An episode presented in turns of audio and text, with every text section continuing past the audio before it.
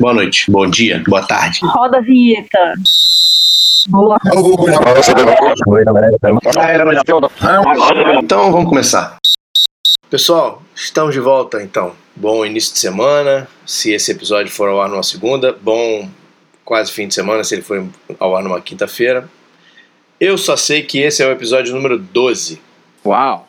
E a gente está continuando a leitura da regra 7. No episódio 11 a gente foi até a sessão 2, né? Leu a sessão 1 e 2. Agora a gente vai começar a sessão 3, que é muito longa, muito cheia de detalhes para discutir, muito cheia de ARs. Eu queria acrescentar que eu acho que também que é, é a regra mais difícil de interpretar, não por ler, mas de interpretar no jogo. É a regra 7.3. É, a regra 7.3, então, ela fala sobre passes para frente. Então é isso aí, episódio número 12 do ZebraCast, regra 7, seção 3, passe para frente. Artigo 1, passe para frente legal. O time A pode lançar um passe para frente durante cada descida de scrimmage antes de troca de posse de times, contanto que o passe seja lançado de um ponto na ou atrás da zona neutra. Então aí, nesse artigo 1, ele diz que pode lançar um passo para frente durante cada descida de scrimmage e que ele não pode ser depois de uma troca de posse de time e nem lançado de além da zona neutra. Artigo 2, passo para frente, ilegal. Aí vamos comparar, depois que eu terminar de ler essas as situações em que o passo para frente é ilegal, a gente vai comparar com aquelas do chute para ver como tem diferença. Então, um passo para frente é ilegal se ele for lançado por um jogador do time A cujo corpo inteiro está além da zona neutra quando ele solta a bola, ou quando ele for lançado por um jogador do time B, ou quando ele for lançado por um jogador do time A depois de troca de posse de times durante uma descida, ou se for o segundo passe para frente do time A durante a mesma descida, ou se ele for lançado da ou de trás da zona neutra depois do corpo todo do carregador da bola e a bola terem estado além da zona neutra. A penalidade para essas cinco situações são 5 jardas do ponto da falta e também perda de descida se a falta for do time A e antes de uma troca de posse de times durante uma descida de scrimmage. Então aí só nessa lista de cinco já tem o que é igual. Letra A, um passe não pode ser lançado de além da zona neutra, o chute também não pode ser feito de além da zona neutra. O passe não pode ser lançado por um jogador do time B, o chute também não pode ser feito depois de uma troca de posse. Não se pode fazer um passe depois de troca de posse de time, é a mesma coisa com o chute. Letra D, um passe é ilegal se ele for o segundo passe para frente do time A durante a mesma descida. A gente não tem essa restrição lá na lista dos chutes ilegais, o que significa que você pode chutar mais de uma vez durante a mesma descida. A letra S, se ele for lançado de além da zona neutra depois da bola ter estado na zona neutra, o passe é ilegal, mas o chute também não tem essa restrição. A bola pode cruzar a zona neutra, voltar e aí depois ser feito um chute. Mas enfim, continuar aqui com as situações de passe ilegal também é passe ilegal se o passador, para conservar tempo, lançar a bola diretamente para o chão após ela já ter tocado o chão, ou não imediatamente depois de obter o controle da bola. Então, aqui na letra F, ele está dizendo que para o passador fazer um passo para frente legal para parar o relógio, ele tem que ser feito imediatamente depois de obter o controle da bola no snap, e a bola não pode ter tocado o chão. Então, o quarterback embaixo do center ali para receber o snap de mão em mão, sai o snap, rola uma confusão, a bola bate no chão, o quarterback pega a bola do chão e joga, faz o spike. Isso já é ilegal porque a bola bateu no chão. Letra G também é passe ilegal. Se o passador, para conservar tempo, lança a bola para frente numa área onde não haja recebedor elegível do time A, intentional grounding, que a gente vai falar nas ARs com, com mais detalhe. E na letra H também é um passe ilegal se o passador, para evitar perda de jardas, lança a bola para frente numa área onde não haja elegível do time A também a gente chama de intentional grounding, nada mais é do que um passe ilegal. Exceção: não é falta se o passador está ou esteve fora da tackle box e lança a bola de forma que ela cruze ou aterrize além da zona neutra ou da zona neutra estendida. A zona neutra estendida, nesse caso, não é o que a gente estava falando na regra 6 com relação ao chute. Naquela época, quando a gente falou sobre isso, eu disse que a zona neutra estendida ela é estendida para fora das laterais, mas é a zona neutra normal para a situação de chute, de bloqueio de chute, a gente estende, entre aspas, a zona neutra 3 jardas além dela para um jogador que estiver tentando bloquear um chute. Mas não é disso que a gente está falando aqui. A gente está falando da zona neutra e da extensão dela para fora das laterais. Então, para poder lançar um, se livrar da bola, para não perder jarda, o passador tem que ter saído da tackle box e lançar um passe que cruze a zona neutra, ou que teria cruzado a zona neutra se não fosse tocado um, pelo time B.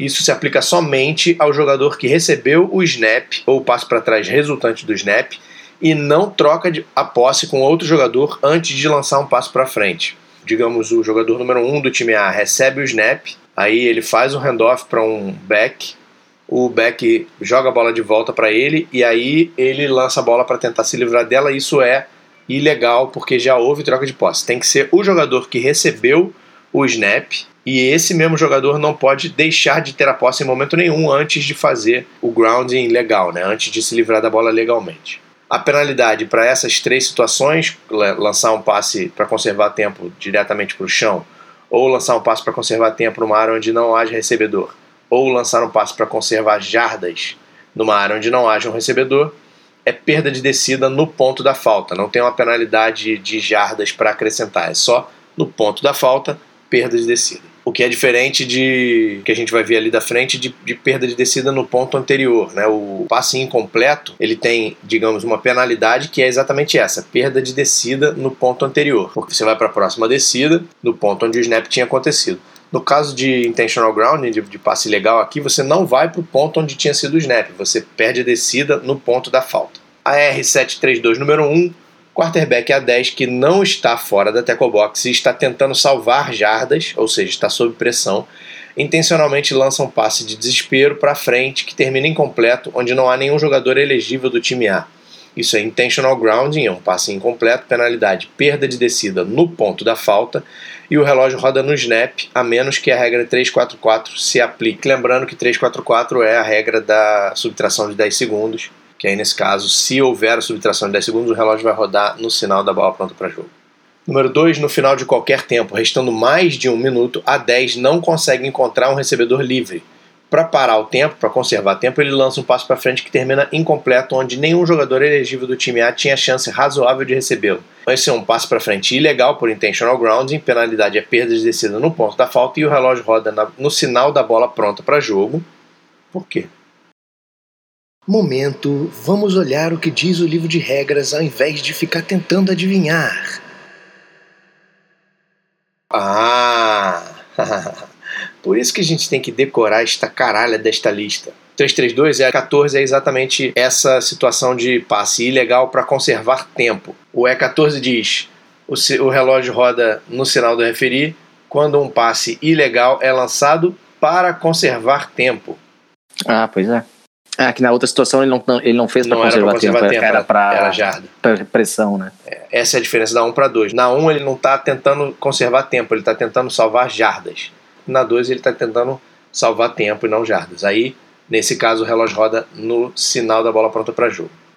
Número 3, numa descida perto do fim de qualquer tempo, o potencial holder de field goal A4 comete um muff do snap e ele mesmo ou um potencial chutador recupera a bola e imediatamente arremessa ela para frente para o chão. Isso é um passo para frente ilegal por intentional grounding, não é uma tentativa válida de conservar tempo. Penalidade de perda de descida no ponto da falta e o relógio vai rodar no sinal da bola pronta para jogo, a menos que 344 seja aplicável, que aí é a questão dos 10 segundos e tem aquela regra específica que a gente leu uns episódios atrás. Número 4. Um snap passa por sobre a cabeça do quarterback que está em formação shotgun a 12 recupera a bola imediatamente e arremessa para frente no chão. Isso também é um passo para frente ilegal por intentional grounding e não é uma tentativa válida de conservar tempo. Perda de descida no ponto da falta e o relógio roda no sinal da bola pronta para jogo. Número 5. Numa terceira descida perto do final de qualquer tempo, a um comete um muff do snap. Ele mesmo ou um companheiro pega a bola antes dela ter tocado no chão e imediatamente arremessa a bola para frente para o chão. A jogada é legal. Sim, porque quando a um comete um muff do snap, ele não recebeu o snap ainda. Ele cometeu um muff do snap. Se ele pegar a bola e jogar para o chão, normal. Mas se outro jogador pegar a bola e imediatamente jogar para o chão, na verdade quem recebeu o snap foi o outro jogador e ele se livrou da bola imediatamente. A jogada é legal. Desde que ela não toque o chão, né? Como ela não tocou o chão, legal. Exatamente. 6. Numa terceira descida perto do final de qualquer tempo, a um posicionado 7 jardas atrás do snapper, recebe o snap e imediatamente arremessa a bola para frente para o chão. Essa jogada é legal, ele não precisa estar embaixo do center do snapper para fazer um spike legal, ele pode estar 7 jardas ou mais atrás do, do snapper. Número 7. Com segundos para o fim do tempo e a bola pronta para jogo, o time A rapidamente se alinha e faz um snap legal para o quarterback A12 que lança a bola para frente diretamente para o chão. A formação do time A não era legal no momento do snap. Quando a bola se torna morta, o relógio do jogo tem 2 segundos. Formação ilegal é a falta, penalidade de 5 jardas do ponto anterior e o relógio vai rodar no snap por causa do passe incompleto que aconteceu na jogada. Número 8, quarterback A10 corre em direção a uma lateral e está fora da tackle box quando ele lança um passo para frente legal, legal, que é batido por um jogador da linha defensiva e cai atrás da zona neutra. A jogada é legal, sem a batida, a bola teria aterrizado além da zona neutra. Então o A10 cumpriu o espírito da regra. 9, terceira para 5 em A40, o quarterback A12 recua para passar. Sob pressão forte, ele lança um passe para trás para o back A2, que carrega a bola para fora da tackle box. E prestes a ser derrubado, esse jogador, o A22, ele lança na jarda 35 um passe para frente que cruza a zona neutra e cai numa área 20 jardas longe de qualquer elegível do time A. Isso é falta por intentional grounding. A exceção da tackle box, de sair da tackle box e se livrar da bola legalmente, se aplica apenas para o jogador que controla o snap ou passo para trás resultante do snap. Então, nesse caso, não foi o A22 que recebeu o snap, foi o A12. É falta por intentional grounding, perda da descida no ponto da falta. Vai, vai se transformar em quarta para 10, porque o snap era na 40 e o passe, o passe ilegal foi feito na 35. Quarta para 10 na jarda 35. Número 10, quarterback A12 está em shotgun. Ele sofre então muff do passe para trás do snapper e a bola é recebida por A63 dentro da tackle box. Sob forte pressão, A63 sai da tackle box e lança um passe para frente incompleto além da linha de scrimmage. A jogada é legal, A63 controlou o passe para trás que resultou do snap, por isso ele tem a exceção para se livrar da bola legalmente. 11, segunda para 10 em A40, informação de shotgun, A11 recebe o passe para trás do snapper e entrega a bola para o back 44. Ele avança alguns passos em direção à scrimmage, então lança um passo para trás, de volta pro A11, o cara que recebeu o snap.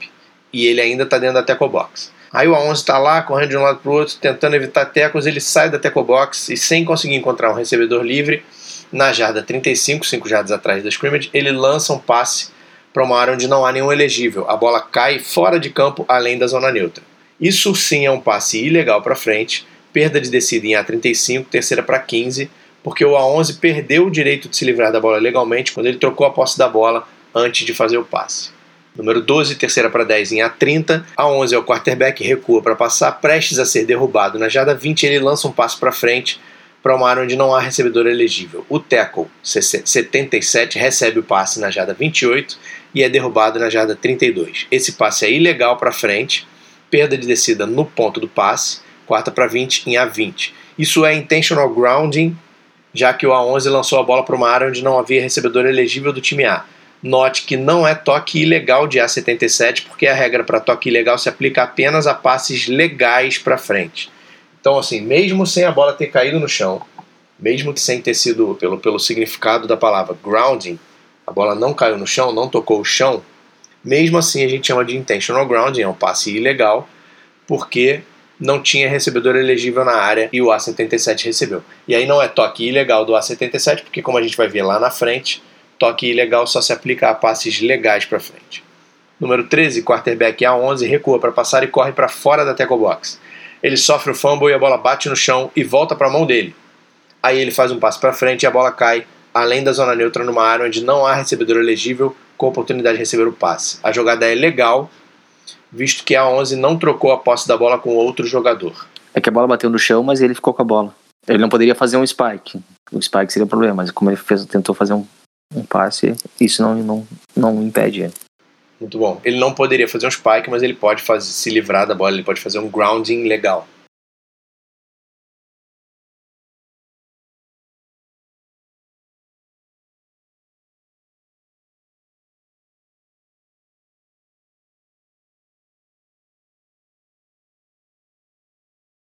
Só, só um pouquinho mais, fazer uma observação sobre passe para frente legal ou ilegal. Uh, uma vez, num jogo, o, o quarterback estava sendo pressionado e ele fez o passe assim por, por baixo da cintura. Um movimento bem feio, assim, sabe? Jogando uma bola, já que nem os árbitros jogam a bola, sabe? Que nem a gente troca pelo baixo da cintura. E daí o técnico americano do time disse: Isso é um passe ilegal, ele tem que passar por cima da cabeça, não sei o quê. Então, isso só para deixar bem claro que a mecânica, por mais feia que seja, se, Se for um passe para frente e não tenha nenhuma desses, dessas, desses itens do passe ilegal, ele vai ser um passe para frente legal, independente da mecânica que o jogador fizer. Tem que lembrar que o que é definição de passe e tal. É, vê se alguém para uma Holmes pra falar que o passe dele é legal. É, não, o americano aqui, ele sempre com aquela, aquela soberba. Eu, eu conheço esse jogo e eu nunca vi um passe assim, não sei o que. Exatamente. Passe é lançar a bola para frente. Do jeito que for. Não diz que tem que ser por cima da cabeça, não diz que tem que ser por lugar nenhum, só diz que tem que ser um lançamento da bola para frente. Artigo 3, então, agora, agora sim a gente vai falar sobre a elegibilidade para tocar um passe para frente legal. E agora também é um pouquinho confuso, tem umas coisas ainda que a gente vai precisar destrinchar, esclarecer aqui, mas vai ficar simples para todo mundo. Artigo 3, letra A. As regras de elegibilidade se aplicam durante uma descida na qual um passe para frente seja lançado. Se não tiver passe, não me importa a elegibilidade dos jogadores. Letra B. Todos os jogadores do time B são elegíveis para tocar ou receber um passe. Independente da numeração, time B, todo mundo é elegível. Letra C. No momento do snap, os seguintes jogadores do time A são elegíveis. Cada jogador de linha que esteja na ponta da linha de scrimmage e não esteja usando um número entre 50 e 79. Lembrando de novo que a linha de scrimmage tem duas pontas, uma mais próxima a cada lateral. Então, cada jogador desse que está nas pontas da linha, se estiver usando numeração de elegível, de 1 a 49 ou de 80 a 99, esses jogadores são elegíveis. E número 2, cada back usando um número que não seja entre 50 e 79. Os backs também têm que estar com numeração de elegível para serem elegíveis. Letra D, um jogador elegível perde sua elegibilidade quando ele sai de campo. A gente vai falar sobre isso no próximo artigo. Eu queria só é, dar uma, uma passada pela coisa do jogador coberto. Ele diz no momento do snap.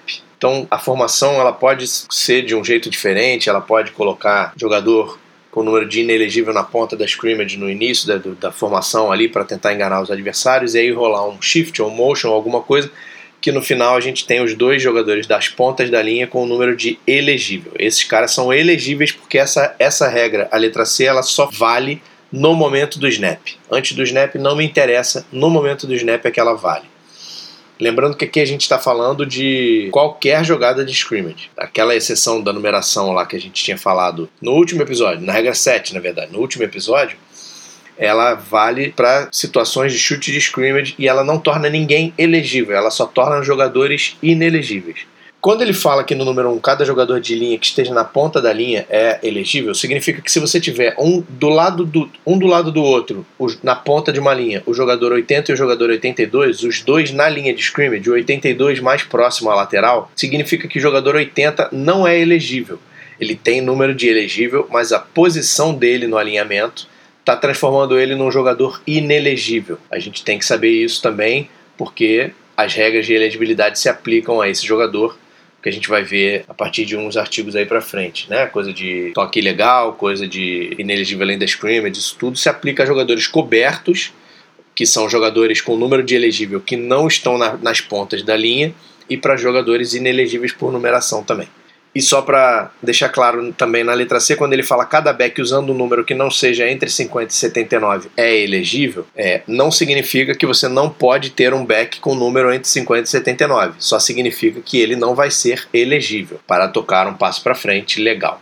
Artigo número 4, elegibilidade perdida devido à saída de campo. Nenhum recebedor elegível do ataque que saia de campo e retorne para dentro de campo durante uma descida pode tocar um passe legal para frente dentro do campo ou nas end zones enquanto no ar, até que o passe seja tocado por um adversário ou árbitro. Porque quando ele pisa fora de campo, ele perde a elegibilidade e ele só vai ganhar a elegibilidade de novo se a bola, se o passe for tocado por um adversário ou por um árbitro. A gente vai ver aí no próximo artigo também é, as condições para ganhar a elegibilidade de volta. Exceção: isso não se aplica a um recebedor originalmente elegível do ataque que retorne imediatamente para dentro de campo depois de ter sido forçado para fora de campo por contato de um adversário. Então, o cara ele ser entre aspas empurrado para fora de campo sem contato não conta para essa exceção. Ele se transforma em jogador inelegível quando ele pisa fora de campo se ele não sofre contato que o force a sair de campo. Se ele tocar um passe antes de retornar para dentro de campo, é um passe incompleto e não falta por toque ilegal. Que a gente vai ver lá na frente também a regra relativa a toque ilegal. Lá na frente não, a gente está vendo aqui, né? É. Então, para um jogador originalmente elegível que saia de campo, volte e toque um passe, seja o primeiro a tocar um passe para frente, é perda de descida no ponto anterior. Aí você vai falar, ué, mas perda de descida no ponto anterior não é igual a um passe incompleto? É, é igual a um passe incompleto, só que passe incompleto não é uma falta. Isso é uma falta. Então, o que significa que se tiver outra falta do time B na mesma jogada, as faltas se anulam, porque você tem o toque ilegal e uma outra falta do time B. A gente tem que saber isso com clareza para não chegar na hora e achar que ah, foi só um passe incompleto porque o jogador pisou fora de campo e perdeu a elegibilidade. Não, não foi só passe incompleto, foi toque ilegal. AR734, número 1, um elegível 88 voluntariamente sai de campo e retorna.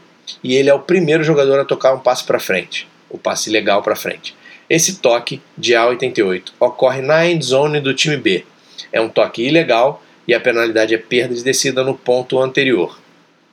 Número 2, o elegível 88 sai voluntariamente de campo durante uma descida na qual um passe para frente é lançado legalmente e ele retorna para o campo de jogo, mas não toca na bola e sofre holding de um adversário antes de a bola ser tocada por qualquer jogador. Não há interferência de passe. A 88 não é elegível a receber um passe para frente legal. A penalidade é de 10 jardas do ponto anterior e repete a descida. Esse detalhe dele não ser um elegível mais porque ele pisou fora de campo é importante para esse caso de holding de defesa, porque a gente vai ver lá na frente também tem uma diferença entre você fazer holding num jogador elegível, numa jogada de passo para frente que cruze a zona neutra, ou você fazer holding num jogador inelegível. Quando chegar lá, a gente relembra essa R aqui, mas é só para a gente ficar atento a esse detalhe. Ele era elegível, ele pisou fora de campo, ele se torna inelegível, e aí ele sofre holding numa jogada de passe legal para frente que cruza a zona neutra. O holding é 10 jardas com repetição de descida. É, e se ele sofresse um contato que fosse uma interferência de passe e não um holding, não, não seria falta também, né? Não seria falta nenhuma dele. Justamente. Número 3, o wide receiver A88 é bloqueado para fora de campo por B1, ele é bloqueado para fora de campo por B1. E ele corre 20 jardas antes de retornar para o campo de jogo. Ou seja, ele resolveu ficar fora de campo, não tentou voltar imediatamente. Aí ele recebe um passe legal na endzone do time B, só que isso é uma falta por toque ilegal devido à falha de 88 em retornar imediatamente para dentro de campo. Penalidade de perda de descida no ponto anterior, por toque ilegal. Ele foi forçado para fora de campo, mas ele não tentou voltar imediatamente. Número 4, recebedor elegível A44 está correndo uma rota de passe próxima à lateral. Enquanto um passe para frente legal vem na sua direção, ele acidentalmente pisa na linha lateral, pula, comete um muff do passe enquanto está no ar, volta para o chão dentro de campo, agarra a bola e aterriza de joelhos dentro de campo com a bola firmemente em seu controle. A gente tem um passe incompleto, porque o A44 tocou a bola inicialmente no ar, depois dele ter saído de campo. Porque ele não tinha se restabelecido dentro de campo. Ele pisou fora de campo, pulou, tocou a bola. Nesse momento o passe é incompleto, porque esse jogador está fora de campo quando ele toca na bola. Artigo 5. Elegibilidade ganha ou recuperada. Quando um jogador do time B ou árbitro toca um passe para frente, todos os jogadores se tornam elegíveis. Não seja esse árbitro, por favor. Que toque num passe para frente, por favor, Exato. não seja esse árbitro. A R735, número 1, o time B toca um passe para frente legal próximo à lateral, enquanto o A1, originalmente um recebedor elegível, está fora de campo. A1 retorna para dentro de campo e toca o passe. Jogada legal, o toque do time B tornou todos os jogadores elegíveis durante o resto da jogada. Artigo 6. Passe completo. Qualquer passe para frente é completo quando recebido por um jogador do time de passe que esteja dentro de campo e a bola continue em jogo a menos que o passe seja completado dentro da endzone adversária ou o passe seja recebido simultaneamente por jogadores adversários, coisa que não existe, tá? Mas está previsto na regra. Se um passe para frente for recebido simultaneamente por jogadores adversários dentro de campo, a bola se torna morta e pertence ao time de passe. Vou elaborar. Recepção simultânea não existe. Ou 99,9% de chance de não ser recepção simultânea aquela jogada que você acha que é. Porque para ser recepção simultânea, os dois jogadores têm que tocar na bola ao mesmo tempo, têm que manter controle, ganhar controle firme da bola ao mesmo tempo, tem que tocar no chão ao mesmo tempo com o controle da bola e tem que manter o controle da bola depois de ter tocado no chão. A chance disso acontecer é microscópica. Ou alguém tocou na bola primeiro, ou alguém tocou no chão primeiro, ou alguém não vai continuar com a posse da bola quando terminar a jogada, né? Porque os caras pegam a bola ao mesmo tempo, caem no chão e aí tem aquela de, coisa de um tentar puxar a bola do outro. Normalmente alguém vai conseguir terminar com a bola em posse. Se alguém tiver um vídeo de recepção simultânea, manda pra gente aí, pra gente confirmar ou não. Pode mandar para mim pro Daniel Vasquez arbitragem@gmail.com ou pode mandar no, no Instagram lá pro arroba zebracast ou no Twitter ou no meu Facebook ou no Facebook de qualquer um de nós.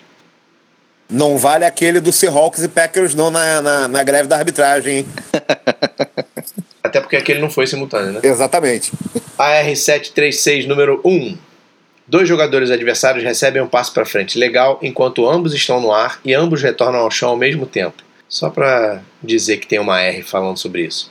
Recepção simultânea, a bola é concedida ao time passador. Só para a gente saber o que fazer caso a gente veja um unicórnio em campo. 2. Dois jogadores adversários recebem uma bola enquanto ambos estão no ar e um jogador retorna para o chão dentro de campo antes do outro. Isso não é uma recepção simultânea, o passe para frente legal é completado ou interceptado pelo jogador que retornou ao chão primeiro. Isso a gente vai ver mais. É o que normalmente acontece. Isso a gente vai ver muito mais. Número 3, um jogador dentro de campo no ar recebe um passo para frente legal. Enquanto ainda no ar, ele sofre tackle de um adversário e é obviamente segurado por um momento antes de ser carregado em qualquer direção. Ele então cai dentro ou fora de campo com a bola. O passe foi completado, a bola está morta na linha de jarda onde o recebedor foi segurado ou interceptador foi segurado de maneira que o impediu de retornar ao chão imediatamente, lembrando aquela coisa do ponto do maior avanço, que está na regra 413P. Números 4. O recebedor A80 no ar recebe um passo para frente legal na sua linha de jarda 30. Enquanto ainda no ar, ele recebe um teco do adversário e é levado para frente para a linha de jarda 34 do time A, onde ele é derrubado.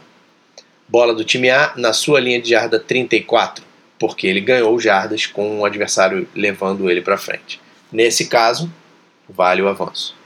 Essa, é, essa R tinha que estar tá em, na sessão de máximo avanço, não de passe completo, né?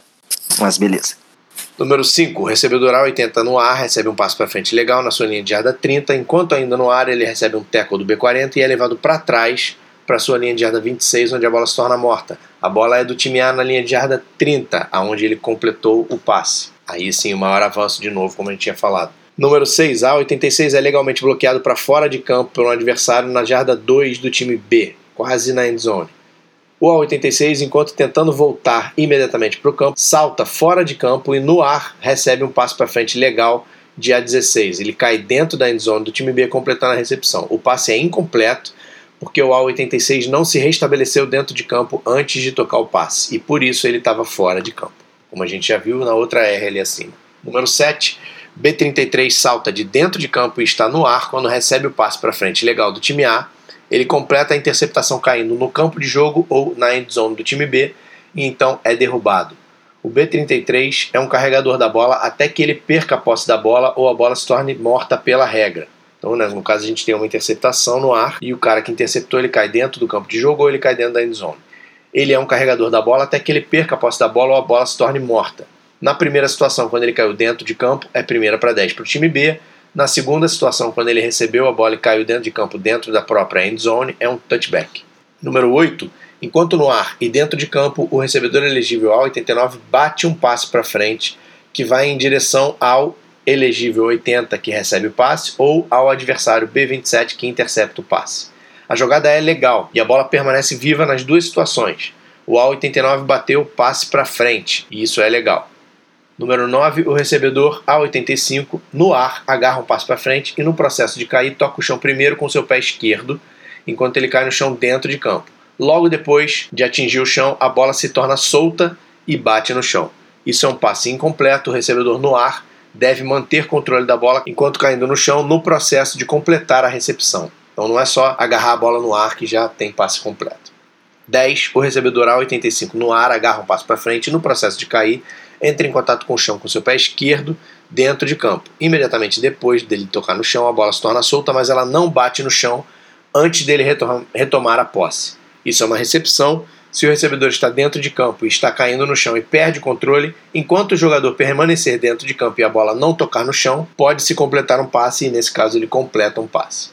11. O recebedor A85 no ar agarra um passo para frente no processo de cair, bate contato no chão com o pé esquerdo dentro do campo, enquanto ele cai no chão fora de campo. Imediatamente depois de bater no chão, a bola se torna solta.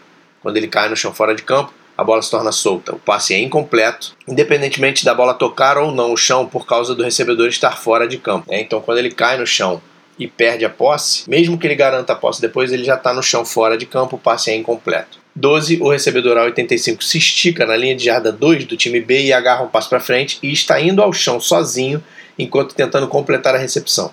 Quando ele cai no chão na end zone, a bola imediatamente se torna solta e bate no chão. O passe é incompleto, qualquer recebedor caindo no chão sozinho no processo de fazer uma recepção deve manter controle da bola quando ele atinge o chão.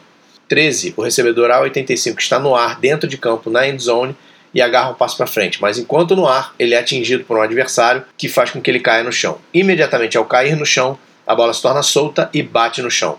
O passe é incompleto, um recebedor no ar que recebe contato antes de completar todos os requisitos de uma recepção ainda deve manter controle da bola após bater no chão. 14. Elegível a 80 está no ar quando recebe um passe legal para frente. Ele agarra a bola firmemente em suas mãos e, quando está retornando para o chão, o nariz da bola toca no chão antes de qualquer parte do seu corpo. Ele mantém controle firme da bola, ela não se move durante essa ação e os joelhos dele batem no chão e ele mantém o controle da bola. Esse passe é completo. O fato da bola bater no chão sob controle do jogador não significa que o passe seja incompleto. 15. Elegível A 80 está no ar, próximo à lateral, quando ele recebe um passo para frente. Legal. Enquanto ele cai no chão, de frente para o campo de jogo, a ponta do pé dele claramente arrasta no chão dentro de campo antes dele cair fora de campo, ou toca no chão dentro de campo e aí o calcanhar dele desce na lateral, num ato contínuo, como se você estivesse caindo mesmo de ponta do pé e calcanhar. Ele mantém controle firme da bola em ambos os casos. No primeiro caso, que ele arrastou a ponta do pé, que ele arrastou o chão dentro de campo e depois ele foi para fora de campo, o passe é completo. Na segunda situação, que ele toca ponta do pé dentro de campo e calcanhar fora de campo, o passe é incompleto o movimento contínuo de toque de ponta do pé calcanhar é parte de um único processo e, por interpretação, ele aterrizou fora de campo, portanto, não executando uma recepção. Tem várias situações dessa por aí afora que a gente vê em, em vídeos que você fica pensando, puta, mas que injustiça. O cara fez uma puta de uma jogada, caiu na ponta do pé certinho dentro de campo, só que ele relaxou e pisou o calcanhar fora de campo. Passe incompleto, artigo número 7. Letra A. Qualquer passo para frente é incompleto se a bola estiver fora de campo pela regra ou tocar o chão sem ser firmemente controlada por um jogador. Também é incompleto quando um jogador sai do chão, recebe o passe, mas aterriza inicialmente na ou fora de uma linha delimitadora, a menos que seu avanço tenha sido impedido dentro do campo de jogo ou end zone, como a gente viu as situações do cara ser agarrado e não, não deixar ele cair dentro de campo. Letra B. Quando um passo para frente é incompleto, a bola pertence ao time de passe no ponto anterior. Aí só para a gente ver a diferença do que é toque ilegal para passo para frente, essa descrição, perda de descida no ponto anterior, ela vem na descrição de penalidade quando estamos falando de toque ilegal. E aqui, quando está falando de passe incompleto, ela vem dentro da regra. Significa que não é uma falta, não é uma penalidade, é só uma característica da regra. Letra C, quando um passe ilegal para frente é incompleto, a bola pertence ao time de passe no ponto do passe. A exceção é se o time B declinar a penalidade por passe ilegal lançado da end zone. A bola deve ser posta em jogo, nesse caso, do ponto anterior. A R737 número 1, um jogador toca um passo para frente legal enquanto ele está em contato com uma linha delimitadora ou enquanto ele está no ar depois de ter pulado de fora de campo. Nas duas situações, a bola está fora de campo e o passe é incompleto e a descida conta. O jogador perde sua elegibilidade quando ele sai de campo. Número 2, quarta para 9, na jarda 6 do time A. A 1 faz um intentional ground não passa para frente da sua end zone para evitar perda de jardas. O time B pode aceitar a penalidade por safety, que vai ser um safety. Se eles declinarem a penalidade, a bola é do time B, primeira para gol, na jarda 6, porque era uma quarta descida. Número 3, terceira para 9 na jarda 6 do time A. A 1 lança um segundo passo para frente, de dentro da sua end zone. O B2 intercepta e é derrubado na linha de jarda 20. O time B pode aceitar a penalidade que vai resultar num safety ou o resultado da jogada, que foi a interceptação, mantendo a bola para uma primeira descida na linha de jarda 20 do time A. Artigo 8. Contato ilegal e interferência de passe. Como bem disse a Gianni, agora a gente vai para a parte mais complicada da regra de passe. Letra A, durante uma descida na qual um passe para frente legal cruza a zona neutra, contato ilegal de jogadores do time A e do time B é proibido do momento do snap até o momento em que a bola for tocada por qualquer jogador ou árbitro. Letra B, a interferência de passe de ataque é o contato de um jogador do time A além da zona neutra que interfira com o jogador do time B durante uma jogada de passe para frente legal na qual o passe cruze a zona neutra. É responsabilidade do jogador do ataque evitar os adversários. E não é interferência de passe do ataque se quando, após o snap, um jogador inelegível do time A imediatamente avança e faz contato com o adversário em um ponto não mais do que uma jarda além da zona neutra e mantenha o contato por não mais do que três jardas além da zona neutra. Também não há interferência quando dois ou mais jogadores elegíveis estão fazendo uma tentativa simultânea e legítima de alcançar, receber ou bater o passe. Jogadores elegíveis dos dois times têm direitos iguais à bola. Também não há interferência de passe do ataque quando o passe está em voo e dois ou mais jogadores elegíveis estão na área onde podem receber ou interceptar o passe, e um jogador de ataque nessa área impede um adversário e um passe. Esse passe não é recepcionável. Nesse caso também não há interferência de passe de ataque. E para a interferência de passe de ataque, a penalidade é de 15 jardas do ponto anterior. Letra C. Interferência de passe de defesa é o contato além da zona neutra por um jogador do time B cuja intenção de impedir um elegível adversário seja óbvia e ela pode evitar que o adversário tenha a oportunidade de receber um passo para frente alcançável. Quando em dúvida, um passo para frente legal é alcançável. A interferência de passe de defesa ocorre apenas após um passo para frente legal ser lançado. Então, não tem, não se tem interferência de passe antes de se ter um passe. Não há interferência de passe de defesa quando, após o snap, jogadores adversários imediatamente avançam e estabelecem contato um com o outro em um ponto dentro de uma jarda além da zona neutra. Não há interferência de passe de defesa quando dois ou mais jogadores elegíveis estão fazendo uma tentativa simultânea e legítima de alcançar, receber ou bater o passe. Jogadores elegíveis dos dois times têm direitos iguais à bola. Não há interferência de passe de defesa quando um jogador do time B faz contato legal com o adversário antes de o passe ser lançado. Não há interferência de passe quando, durante uma descida na qual um potencial chutador do time A, em formação de chute de scrimmage, simula um chute de scrimmage, lançando a bola num passe alto e longo e existe contato de um jogador do time B, que normalmente seria interferência de passe. Então aqui a gente só está dizendo que não existe interferência de passe quando se faz um passe longo que tenha uma trajetória como se fosse um punch. Penalidade. Bola do time A no ponto da falta e primeira descida se a falta ocorrer a menos de 15 jardas do ponto anterior.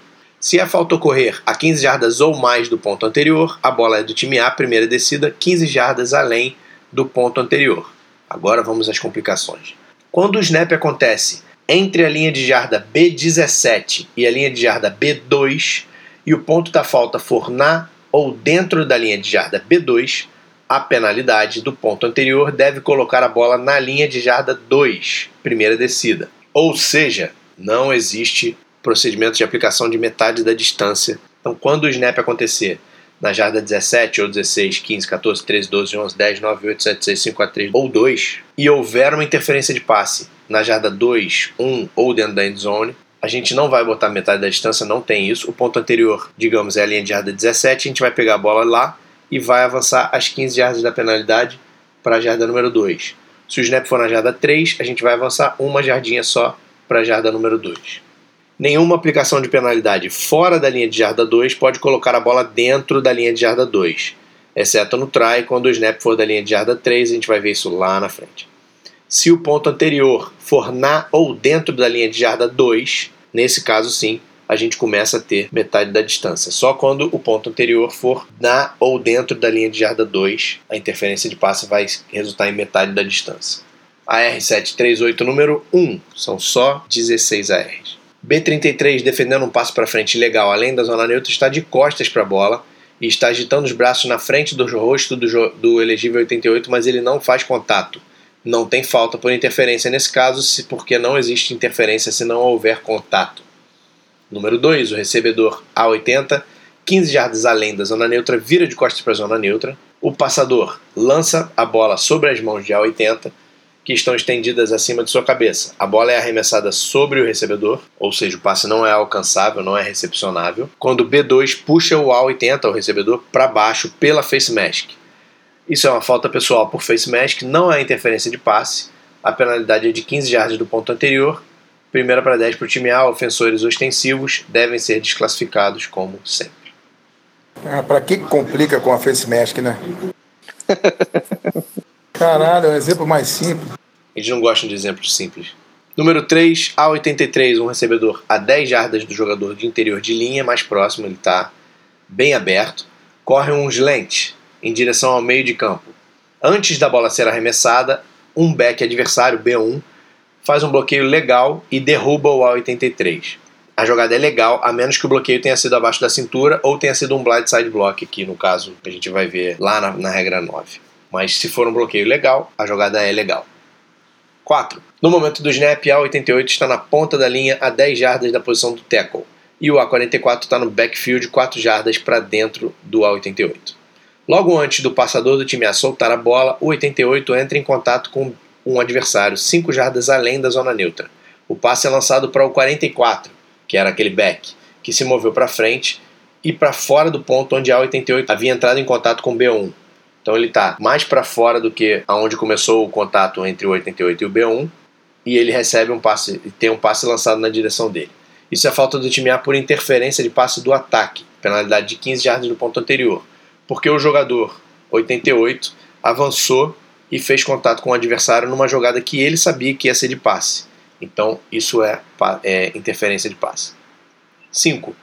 Antes de a bola ser lançada, o recebedor 88 move-se 4 jardas além da zona neutra, diretamente em frente ao defensor B1. Nesse ponto, o B1 empurra o 88 e o 88 usa as mãos para entrar em contato com o B1 para tentar se livrar do, do, bloqueio. É falta do time A por interferência de passe do ataque se o passe para frente legal cruzar a zona neutra. Número 6. Antes de a bola ser lançada, o recebedor 88 corre um slant para dentro, onde B1, o back adversário, tenta bloqueá-lo. O A88 usa as mãos para empurrar o B1 para longe. Falta do time A por interferência de passe do ataque se o passe legal cruzar a zona neutra. Se o, se o contato inicial de B1 tivesse sido abaixo da cintura e além da zona neutra, o time B também cometeu uma falta e as faltas em bola viva se anulam. Número 7, A88, um recebedor aberto, corre uma rota de 10 jardas e corta 90 graus em direção à linha lateral. Após a bola ser lançada, um adversário entra em contato com esse recebedor, dando um tackle, um bloqueio ou segurando ou empurrando antes do 88 tocar um passo para frente recepcionável. Isso sim é falta do time B por interferência de passe da defesa. Penalidade é bola no ponto da falta e primeira descida, porque ele só correu 10 jardas além da zona neutra. Então não tem 15 jardas de penalidade. É a bola no ponto da falta. 8. A 80, um Tyrande corre 10 jardas para dentro da secundária e corta em direção às traves o famoso post. B1 está um passo atrás e para fora quando ele se recupera. Consegue alcançar o A80. Após um passo para frente ser lançado, o B1 faz contato com o A80 dando um teco ou fazendo um bloqueio, segurando ou empurrando ele enquanto a bola passa por cima das mãos estendidas do A80.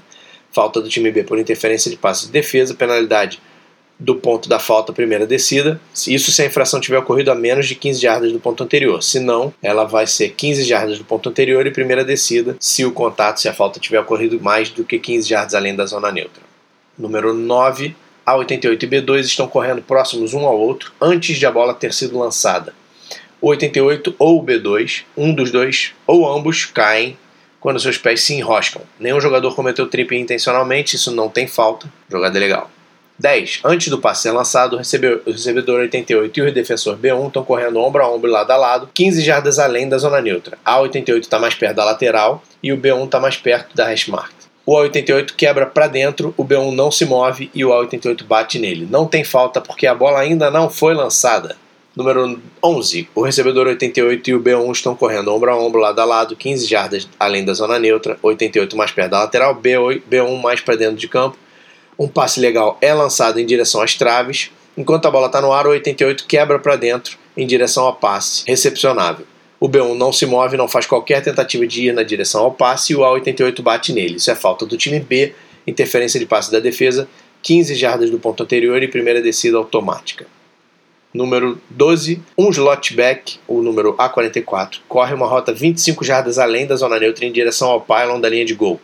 B1, um safety, está posicionado entre o A44 e o pylon quando a bola é lançada. Ele obviamente reduz a velocidade e colide com o A44 antes do passe, que era alcançável, tocar o chão. Falta do time B por interferência de passe de defesa, 15 jardas do ponto anterior e primeira descida, porque a falta aconteceu mais de 15 jardas além do ponto anterior. 13 a 80, um tight end, move-se cruzando a formação numa rota de passe numa profundidade de 25 jardas, onde ele entra em contato com B1, um safety, antes ou depois da bola ter sido lançada. A 88 é um wide receiver que está posicionado no lado oposto ao tight end no momento do snap, cruza atrás do contato de A80 e do B1 e recebe o passe para frente legal. Isso já é uma falta do time A por interferência de passe do ataque, 15 jardas do ponto anterior e repete a descida. Só, só, um, só um pontinho. Tá, tá escutando aí, Jane? Tu que perguntou sobre pick, pick play aí. Essa seria uma pick play. 14, quarta para gol para o time A na linha de jarda 5 do time B. O passe para frente legal do time A termina incompleto, mas o time B faz interferência de passe na linha de jarda 1 ou na end zone. Primeira para gol para o time A na linha de jarda 2 do time B. Lembra aí, a gente está em quarta para gol na jarda 5, ou seja, entre a jarda 17 e a jarda 2, e a falta ocorre além da jarda 2. A bola vai direto para a jarda 2 do time B, primeira descida para gol. Número 15, A80 e B60 estão tentando receber um passe para frente lançado em direção à posição de A80, que está além da zona neutra. O passe é alto e determinado como não alcançável, não recepcionável. Enquanto a bola passa acima de sua cabeça, A80 empurra o B60 no peito. Não há interferência de passe do ataque porque o passe não é alcançável. Número 16, num passe legal para frente além da zona neutra, A80 e B60 estão tentando receber o passe lançado para a posição de A80. A14, que não está tentando receber o passe, bloqueia o A65 além da zona neutra antes do passe ter sido lançado ou enquanto o passe não recepcionável está voando. A falta do time A é por interferência de passe do ataque, 15 jardas do ponto anterior. Cansativo, né? É. Que eu fiz vários comentários. Você fez vários comentários. Obviamente, tava com o microfone fechado. Putz! Né? Então, já que a gente precisava dar uma risada nesse momento, depois de tanto texto, quis compartilhar com vocês. Muito obrigado por todos os seus comentários em mute, Jane. Artigo 9, interferência de passe, resumo. Tinha um resumo. A gente podia ler só os resumos, cara. Fica mais fácil, né? Ô, Daniel, faz resumo de todas as regras, por favor. Ai, meu Deus do céu, por quê, né?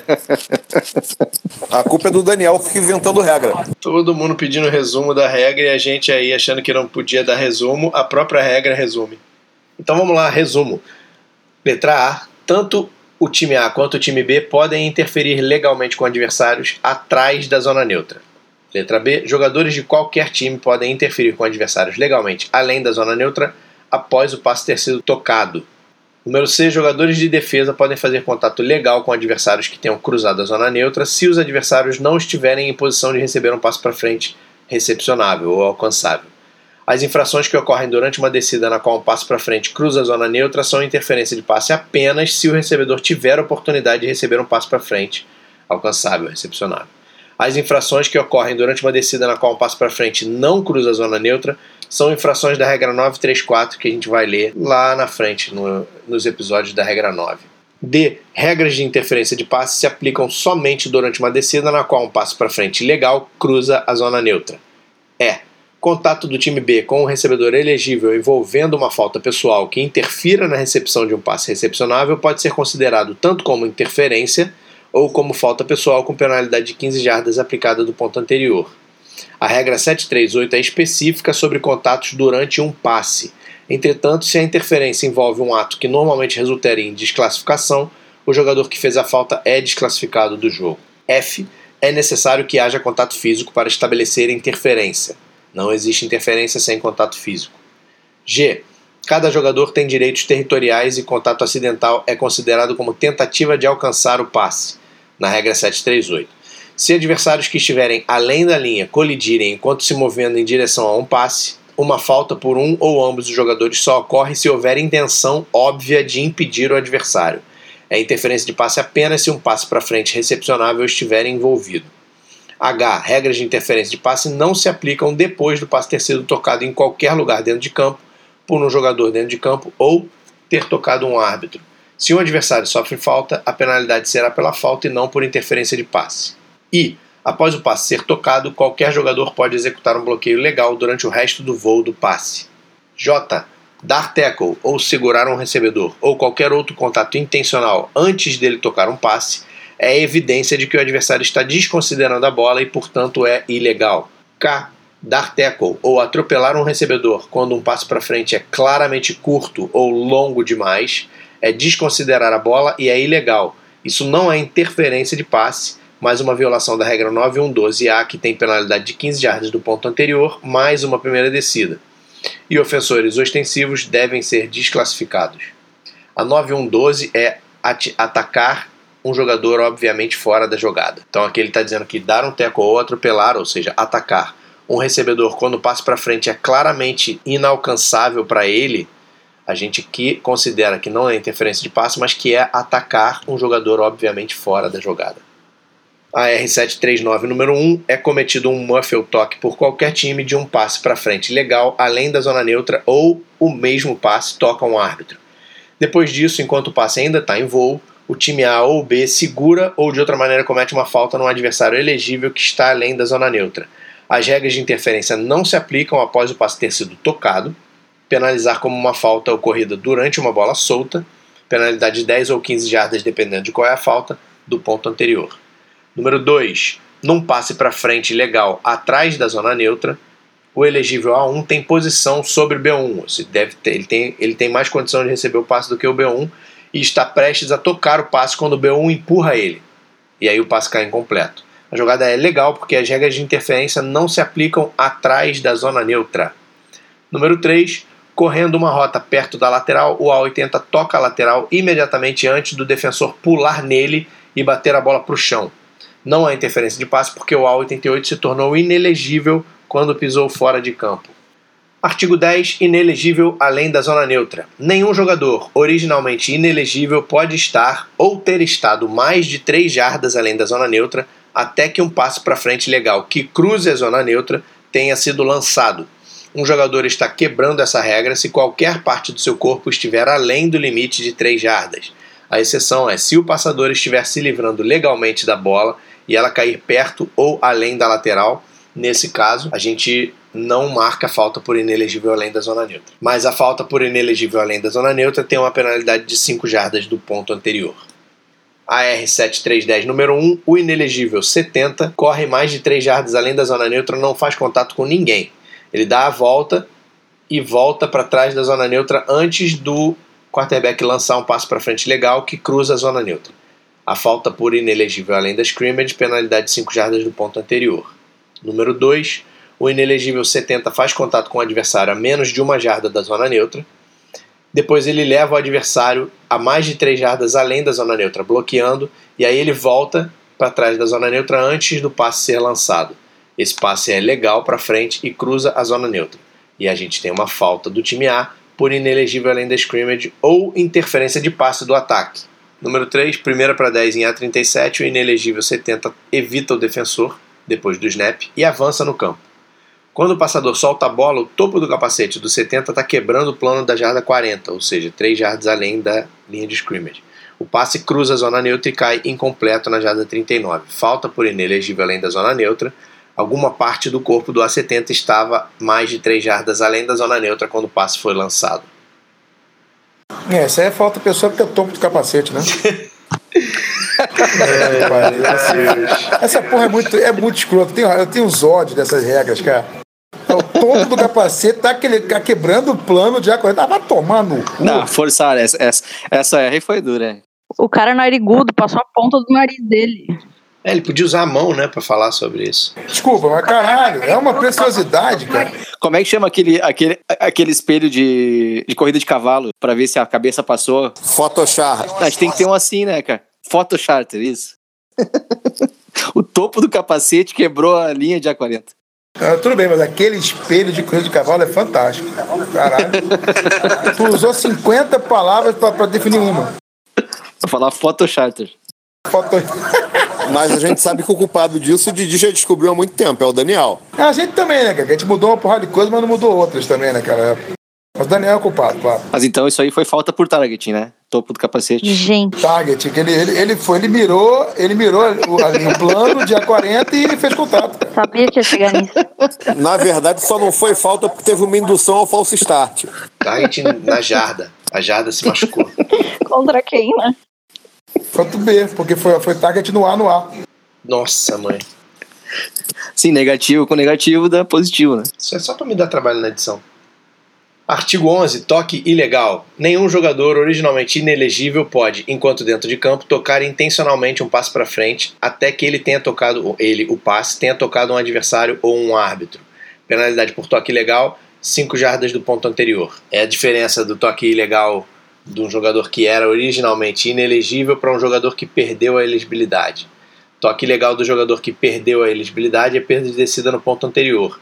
Toque ilegal de um jogador originalmente inelegível é 5 jardas do ponto anterior. A R7311 número 1, no final de um tempo, o quarterback A10, que não estava fora da tackle box, lança, lança um passe desesperado para intencionalmente salvar jardas. O passe cai incompleto após o jogador inelegível A58 tocar a bola numa tentativa de receber o passe. A falta é por intentional grounding, não a falta por toque ilegal, uma vez que esse passe é ilegal. Penalidade é perda de descida no ponto do passe e o relógio roda no snap. Se o tempo do período acabar, ele não é estendido porque tem perda de descida nessa penalidade. Número 2. O time A faz, um snap legal na jarda 10 do seu campo e o A10 recua e faz um passe para frente para o inelegível A70, que, enquanto está dentro da end zone, toca a bola tentando fazer a recepção e o passe termina incompleto, ou recebe o passe e é derrubado dentro da end zone ou mesmo recebe o passe e é derrubado depois de ter avançado até a jarda 3 do campo do time A. Na primeira situação, que ele toca o passe mas não recebe, o time B pode escolher a penalidade para receber 5 jardas ou recusar a penalidade para a descida contar. Porque se o time B escolher 5 jardas de penalidade, vai repetir a descida. Se o time B declinar, a descida vai contar e vai ser só um passe incompleto. Na segunda situação, que ele recebe o passe e é derrubado dentro da endzone, o inelegível, a bola está morta dentro da endzone com o ímpeto do time A e o time B pode escolher o safety ou a penalidade aplicada no ponto anterior, porque o safety aí não é pela penalidade, é pelo resultado da jogada. Na terceira situação, quando ele recebe o passe e ele corre para fora pra, até a jarda 3, a descida conta se a penalidade for recusada e o ponto da bola morta for mais vantajoso para o time B do que a penalidade. Lembrando que, como nessa situação aqui a gente está em A10, né, na jarda 10 do time A, 5 jardas de penalidade vai colocar a bola na jada 5 e repetir a descida. Essa jogada aqui da terceira situação, o sujeito inelegível recebeu o passe, fez toque ilegal, mas saiu de campo na jada 3. Então, se o time B aceitar a penalidade, ele vai ter a repetição da descida na jarda 5, ou se ele declinar a penalidade, ele vai ter a próxima descida na jarda 3. Nota: a, B e C, as três situações que a gente falou, podem ser intentional grounding, dependendo do local de um jogador elegível do time A ou da localização de A10 quando a bola for lançada. Né? Então a gente tem essa situação, ela pode ser também intentional grounding se não tiver nenhum elegível na região da onde a bola foi recebida, né? de onde a bola foi lançada pelo A10. Se for concedido o intentional grounding, então não tem toque ilegal nesse caso. Finalmente, Encerrando essa sessão e a regra 7, o artigo 12 diz: faltas pessoais do time B durante uma jogada de passe para frente legal. Penalidades por falta pessoal do time B cometidas durante uma jogada de passe para frente legal completo são aplicadas no fim da última corrida, quando ela terminar além da zona neutra. Se o passe for incompleto ou interceptado, ou se houver troca de posse de time durante a descida, a penalidade é aplicada do ponto anterior. Pro R7312 número 1 a 11 lança um passo para frente na direção de A88. Durante a jogada, o defensive end recebe uma flag porque deu um tapa na cabeça do adversário. O passe para 88 é completo numa, na primeira situação, com ganho de 10 jardas até a jarda 30, onde ele é derrubado. E na segunda situação, um passe é incompleto ou interceptado. Na primeira situação, a penalidade é aplicada do fim da jogada, do fim da corrida, do fim do, da jarda A 30. E aí vai ser primeira para 10 para o time A, na jarda A 45. Na segunda situação, o passe foi incompleto ou interceptado, a penalidade vai ser aplicada do ponto anterior, primeira para 10 para o time A em A35. Ufa! Assim, eu vou exagerar porque vai ter alguém pensando nisso. E se por um acaso, numa jogada dessa de passe, o safety vê que vai ficar batido e dá uma voadora no jogador de A no wide receiver que tá para receber o passe? Interferência de passe, Ou falta pessoal. briga no caso, e desclassifica o sujeito. O sujeito que tomou uma voadora numa rota, ele não vai conseguir pegar a bola, né? Não, não, ele não receberia o passe mesmo, não. É, então, interferência de passe, que aí você bota a bola, dependendo de onde seja, no ponto da falta ou 15 jardas, ou você pode aplicar falta pessoal do ponto anterior, 15 jardas, porque isso é violência desnecessária, isso pode se encaixar em briga também, e isso é desclassificação do sujeito que resolveu dar a voadora. Mas você jamais aplicaria as duas, a não ser que ele tivesse completado o passe. Eu não aplicaria as duas nem que ele tivesse completado o passe, só aplicaria uma. Só que se ele completa o passe, eu tenho uma falta pessoal do time B e eu vou aplicar do ponto onde terminar a jogada. De acordo com essa, esse artigo 12.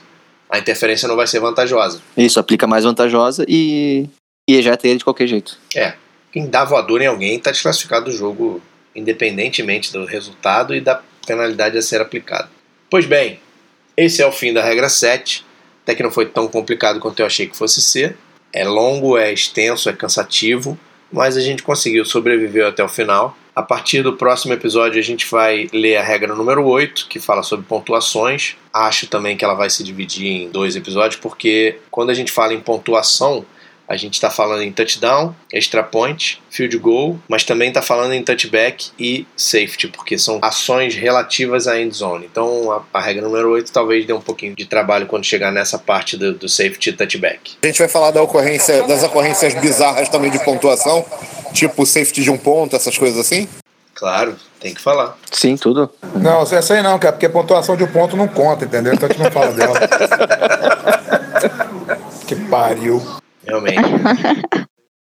foi, foi tão incrível que eu vou me despedir agora, agradecendo todo mundo pela participação nesse episódio de ZebraCast e a, agradecendo também a audiência de vocês. Mais uma vez, quem quiser entrar em contato com a gente, tiver alguma dúvida sobre esse material ou qualquer outro material, é só mandar sua pergunta para mim por e-mail para o Daniel Vasquez arbitragem@gmail.com ou manda para o nosso Instagram ou para o nosso Twitter no arroba ZebraCast. Não é isso, Coenzo? Exatamente.